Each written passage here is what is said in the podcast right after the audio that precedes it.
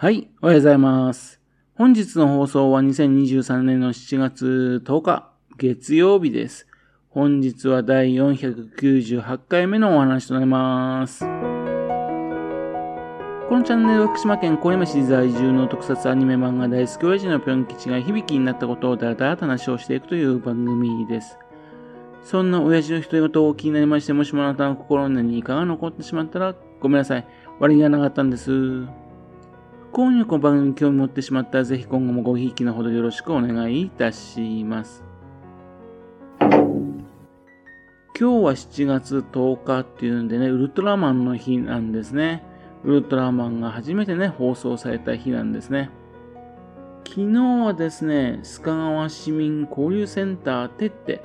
のこの会にあります、つばやエイジミュージアム、そちらの方に行ってきました。いや、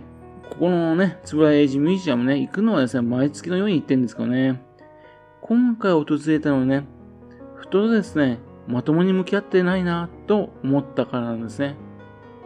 まともに向き合ってないっていうのはね、一方的にいただいているばっかりだなっていう意味なんですね。特にですね、自分の場合ですね、須賀川市民じゃないのにね、こんなにいつもね、おお世話になっていいのかなと、非常に申し訳ないというふうに思っております。このありがたみをですね、どうやったらお返しできるのかな、どうすればよいかなって考えたわけですね。それにはですね、ここは非常に素晴らしい施設だっていうことですね。それを多くの人に知ってもらってね。そしてですね、ここにですね、大勢の人がね、来てもらうこと。そうじゃないかと思ったんですね。それが一番のお返しじゃないかと思うわけですね。そんなわけですね、ここはどういうところが魅力的なんだろうとかね、どういうね、点が他のところと違うところなのとかね、そういったのね、はっきりしたいなと思いましてね、それでね、行ったわけなんですね。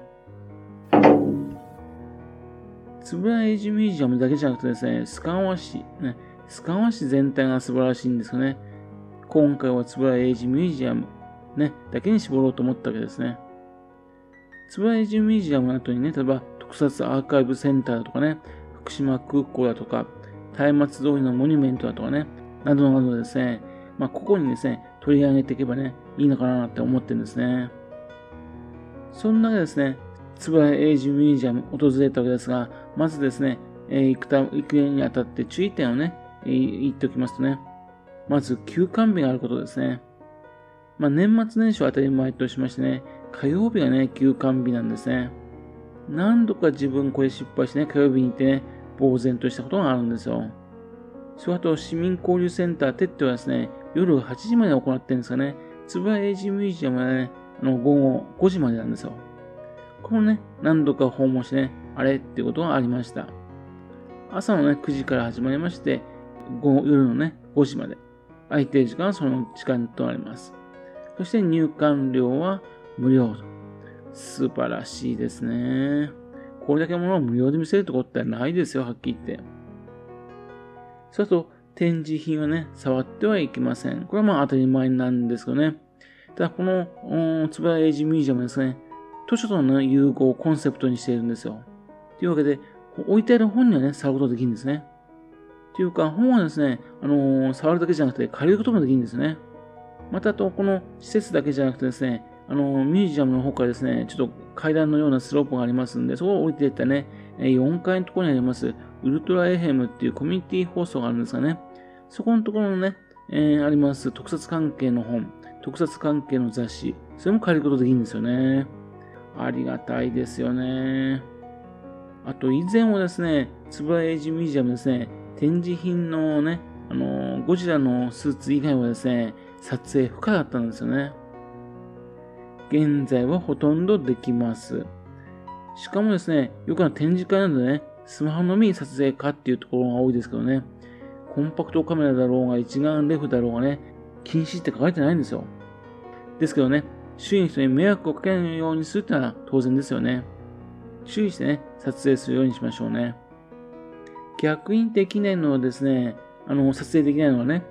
あの、一番奥で上映しているね、あの、映像、そこの部分だけは撮影できないんですね。それからと、あの、写真の撮影は OK なんですよね。動画撮影は禁止なんですね。フラッシュ撮影も禁止。三脚だとかね、自撮り棒、そういったものを使うのも禁止です。それあと、展示物にぶつかる可能性もあるんでね、あんまり近づきすぎる、ね、撮影、そういったものね、禁止されています。それと、撮影したものですかね。そのものをですね、あの観光物などで、ね、営利目的、えー、それを目的にするものとする行為もね、当然禁止です。当たり前ですからね、もう飲食、禁煙も禁止です。ここじゃないですかね、以前自分ですね、ガムを噛んでてね、つい忘れて入っちゃいましたね。注意された記憶はありますんでね。ガムなんかも禁止ですよ。あと、の、最初に言うの忘れてました。この、つぶらエイジミュージアムですね。そこに来るのですね、スカオの駅からですね、徒歩の220分です。車で来るとですね、1時間無料のね駐車場がね、あの、テテの周辺にあるんですけどね、あっという間にですね、あの1時間って過ぎちゃいますんで、市役所の方、そちらの方に止めることをお勧めします。駐車券を持っていればですね、1階の方で手続きしますとね、まあ何時間でも無料になりますからね。今回実を言いますね、行った時ですね、それを忘れましてね、車の中にですね、駐車券を置いたのね、うん、市役所に置いたのにね、駐車料金取られてしまったんですね。ちょっと失敗しました。で、いよいよミュージアムです。この建物はですね、平成31年、鉄点が立った時と同じです。えっと、2019年の1月にね、開館したんですね。入るルートはですね、主に2箇所あるんですね。エレベーターから入ってくるルートと、4階からね、スロープみたいな階段、そちらを通ってくるルート、その2つがあるんですね。今回はですね、エレベーターの側から入ったルートをご紹介したいと思います。エレベーターを降りてすぐにですね、右側の方に向かいますね。そうすると、のつぶらエイジミュージアムの方に行きます。そして、つぶらエイジネットワークウォールっていうのがあるんですよ。ここではですね、の特撮随想リレーっていうのでね、特撮関係の人たち、ね、作品の、そういったのね、リレー形式の画像があったんですけどね、今はですね、なくなってるんですね。その他ですね、旬な話題のね、特撮の展示コーナー、そういうのになってますね。例えば少し前はね、新仮面ライダーに関連した本、そういったのをね、展示するコーナーになっていました。つぶらいじミュージアムですかね、少しずつですね、こういう風なね、変化もありますからね、今の状況をね、記憶するというのも大事かな、というふうに思っております。そして次はですね、子供たちが遊べるクラフト怪獣大行進というのがあるんですね。組み合わせでね、新しい怪獣を作るっていうね、あの、コーナーです。ですが、これ休日以外はね、動いてないことが多いんでね、ちょっとね、注意した方がいいかもしれませんね。それは次はですね、インフォメーションコーナーのところになりまして、通常はね、そこに人がいることが多いんですがね、あの、限定グッズ、そういったものを販売してるんですね。トートバッグだとかね、クリアファイルだとか、そういったのを販売しています。そして、その後ろのところにですね、これまでね、円谷英二ミュージアムに訪問した人たちのね、サインがね、飾ってあるんですよね。そのインフォメーションセンターのコーナーのですね、向かいですね、ここに初代ゴジラのね、あのー、ゴジラスーツ、そちらの本が展示されてるんですね。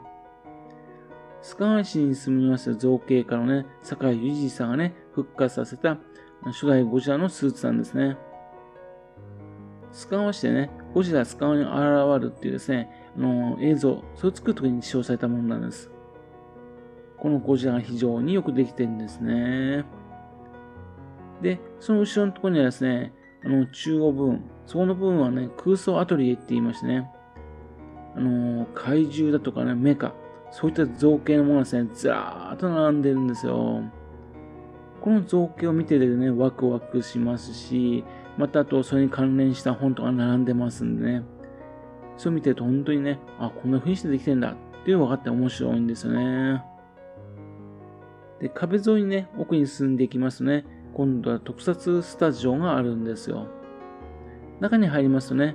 あのー、島倉淵夢さんっていうですね、怪獣映画とか特撮映画とか、そういったものでですね、背景の空をですね、描くことで有名な方がいるんですね。その方が描かれた空があるんですね。そして中央にですね、東方撮影所のミニチュアのね、ジオラマがあるんですね。手前の方にね、大プールでですね、あの海戦、ね、海で戦争してるシーン、そのシーンを再現してるんですね。円谷英二監督がですね、タバコを吹かせながらね、その観戦してるんですね。で、その隣はですね、ゴジラの撮影シーンなんですね。そこのね、つぶら英二監督がね、ゴジラに指示を出しているシーンがあります。っていうんで、つぶら英二監督を探すのも面白いんですね。そして、裏側のところに行きますね。倉庫のところにね、どういうふうにですね、ゴジラだとかね、戦闘機だとかそういうのが格納されていたのか、そういったのがわかるような模型になってるんですね。その、あのー、特撮スタジオを出ますと、今度壁の反対側、空想テラスっていうところがあるんですよね。その横のところにですね、上映コーナーがあるんですね。ゴジラスカ側に現るだとかね、そのメイキングだとか、そういったものがね、ここで上映されることが多いです。この部分だけが撮影禁止です。そこからですね、ずらーっとあるのがね、ツバエイジクロニクルボックスっていうものです。ツバエイジ監督のね、歴史、それを7つの時代に分けましてね、展示してあるんですね。スカー生まれのね、少年がですね、いかにして特撮の神様と呼ばれるようになったのか、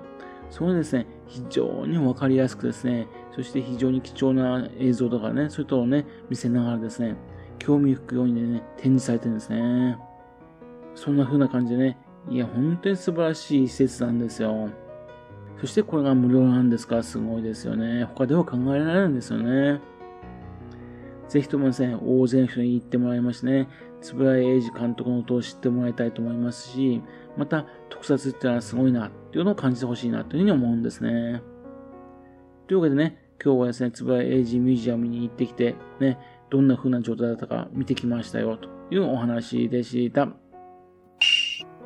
はい。それではまた次回よろしくプンキションお宝のシーンをお付けくださいね。本日もお聴きくださいまして誠にありがとうございました。